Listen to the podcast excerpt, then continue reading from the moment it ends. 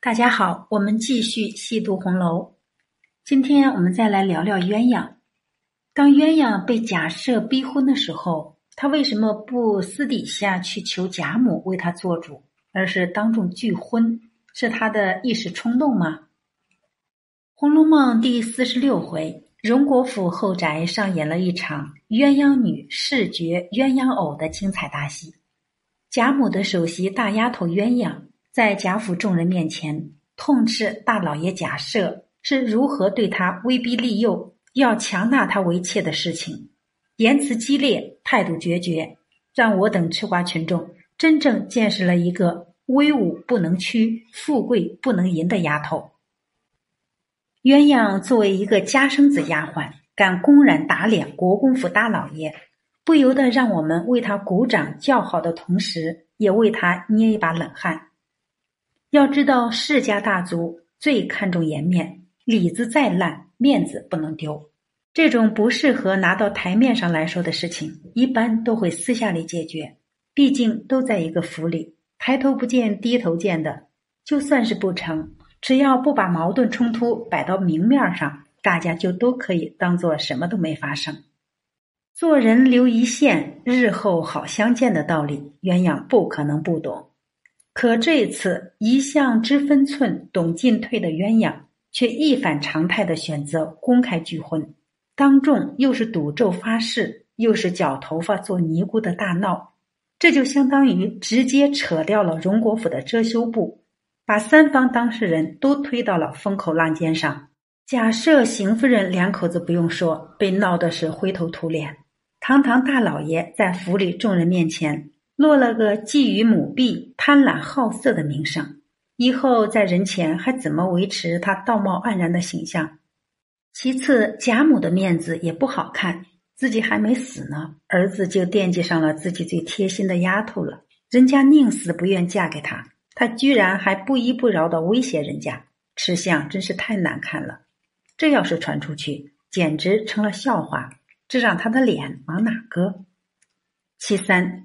鸳鸯这么一闹，就恰如是自断后路。他是家生子，公然得罪了大老爷，就是死路一条。府里从主子到奴才，谁还敢娶她？鸳鸯当众拒婚，这就是杀敌一千，自损八百的自杀式做法，不留后路，鱼死网破。鸳鸯一向冷静自持，做事有分寸。当众打脸大老爷，这样毫不留情面的做法，对谁都没有好处，怎么看也不像是鸳鸯的风格。贾母那么倚重他，如果他私底下找贾母为他做主，无论结果如何，知情者也不多，那也就能保全大家的脸面，岂不是更好？这难道是鸳鸯一时激愤的冲动行为吗？仔细分析一下，还真就不是。为什么这么说呢？鸳鸯头脑清醒，人情练达，被睿智的贾母选中，重点培养成身边最得力的助手，能力、眼界、见识，那都是非常出色的。邢夫人替贾赦保媒，要纳他为妾的事情，已经有一段时间了。鸳鸯肯定已经想过无数解决方案了。他之所以没有第一时间去贾母跟前告状，让贾母出面替他解决这件事儿。而是选择撕破脸大闹，肯定有他的理由。那这个理由到底是什么呢？回答这个问题之前，我们不妨先来假设一下：如果鸳鸯私下里去找贾母告状，贾母会怎么处理这件事儿？以贾母的性格，她心里肯定是不愿意把鸳鸯给儿子。一来，鸳鸯是他的左膀右臂，做事很合他的心意。离开了鸳鸯的陪伴，他连饭都吃不香。二来，他一直以来就对大儿子沉溺女色颇有微词，私底下就曾和孙媳妇凤姐吐槽过：老爷如今上了年纪，做什么左一个右一个的放在屋里，放着身子不保养，官儿也不好生去做，成日的和小老婆喝酒。可看不惯归看不惯，儿子这么大岁数了，他也管不了。平日里，他也是睁一只眼闭一只眼，随他去。这个儿子和他的关系本就疏离，明里暗里说他偏心弟弟贾政。这次大儿子真要是因为想纳鸳鸯为妾，求到他面前，他还真就不太好拒绝。就像邢夫人说的那样，就是老太太心爱的丫头，这么胡子苍白了，又做了官的一个大儿子，要了做屋里人，也未必好驳回的。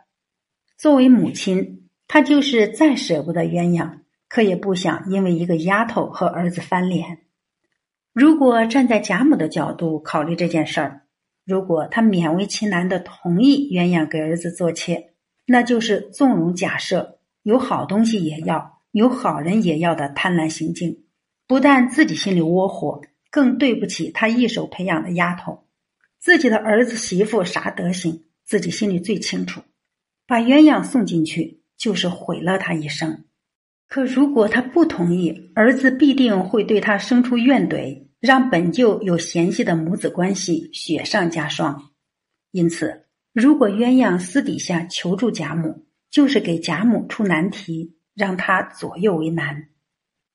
鸳鸯对自己和贾母都有着清醒的认知，虽然平时贾母对他那是言听计从、宠爱有加，可并不代表当自己和大老爷贾赦对立时，贾母一定会和自己站在一起。毕竟再得力的丫头，也抵不过母子的情分重要，这也是人之常情。贾母最终会不会舍弃她这个丫头，选择遂了儿子的心愿？这还真是个未知数。她没有百分百的把握，那他就不能冒这个险。万一贾母同意了，那他再抗争就没用了。所以他没有选择私底下找贾母为他做主。他既不愿意让贾母为难，也害怕贾母妥协，他只能选择孤军奋战。当着荣国府众人的面公开假设的龌龊行径，再进一步言辞激烈的当众表明自己拒婚的坚决态度。鸳鸯道：“别说大老爷要我做小老婆，就是太太这会子死了，他三媒六证的娶我去做大老婆，我也不能去；就是老太太逼着我一刀子磨死了，也不能从命。”他这样说的目的，就是告诉贾赦两口子，拒婚是我自己的主意。就算你说动老太太也不好使，这样就能把贾母从这件令他为难的事情里面摘出来。婚事不成，假设也怪不到母亲头上。鸳鸯清楚，像荣国府这样以诗书传家的公侯府，最注重名声。像他这样豁出去当众大闹，那假设作为爵位继承人，他再混蛋，再不甘心，也得顾及家族声誉和个人影响。不可能真做出牛不喝水强按头的事情。既然自己宁死也不愿给假设做妾，那么反正怎么做都要得罪大老爷，不如公开表态，反而让贾赦多了忌惮，不敢公然为难他和他的家人。少了暗箱操作，鸳鸯又当众态度决绝的表明拒婚的心意。贾母为了他自己的面子也好，为了大家族的声誉也罢。都得当众表态维护自己的丫头，这样鸳鸯的目的就达到了。因此，鸳鸯没有息事宁人，暗中解决问题，而是撕破脸当众拒婚。看似一时冲动的下策，其实却是他权衡利弊、深思熟虑后的选择。好，我们今天就读到这里，下次再会。